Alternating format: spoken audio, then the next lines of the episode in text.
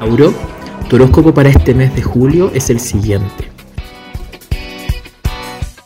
Te aparece la carta del 9 de oros, que es una carta que habla mucho del éxito, pero por sobre todo del autocuidado.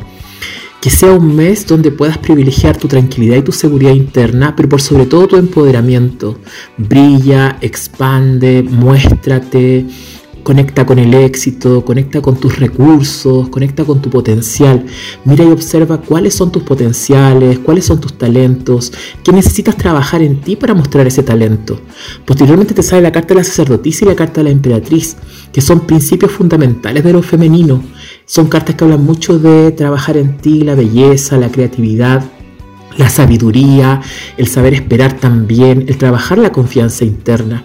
Son tres cartas muy femeninas, pero que están hablando mucho de tu potencial, que hablan de tu riqueza interna, que, hablan de tu poder sabio, de tu sabiduría, de poder eh, aprender también a sacar y mostrar todo lo que has aprendido este tiempo. La experiencia dará sus frutos, pero por sobre todo la experiencia te muestra el crecimiento que has tenido durante todos estos años para trabajar tu lado profesional, para trabajar tu, tu relación de pareja, para trabajar tus vínculos. Conecta con tu riqueza, conecta con tu potencial, pero por sobre todo muestra tus frutos, porque eso te dará mucha confianza, tranquilidad, seguridad y por sobre todo éxito.